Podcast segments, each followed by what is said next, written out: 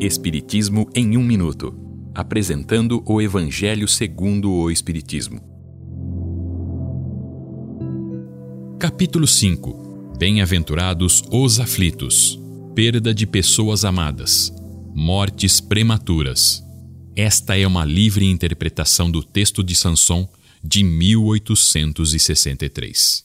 Quando em uma família a morte leva os jovens, é comum ouvir: Deus não é justo. Ele sacrificou o jovem forte com um grande futuro e preservou os que já viveram longos anos. Leva aqueles que são úteis e deixa os que não são. O homem precisa se elevar acima da vida terrena e entender que tudo acontece com o propósito inteligente de Deus.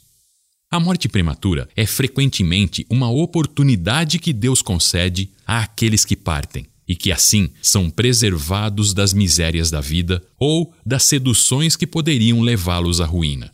Aquele que morre no auge da vida não é vítima do destino. Deus considera que é útil para ele não ficar mais tempo na terra.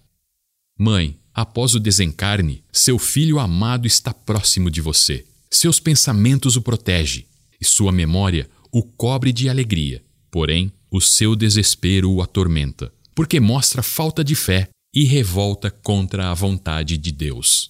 Peça a Deus que o abençoe e você vai sentir as poderosas consolações que enxugarão as suas lágrimas e te mostrarão o futuro prometido pelo Mestre Jesus.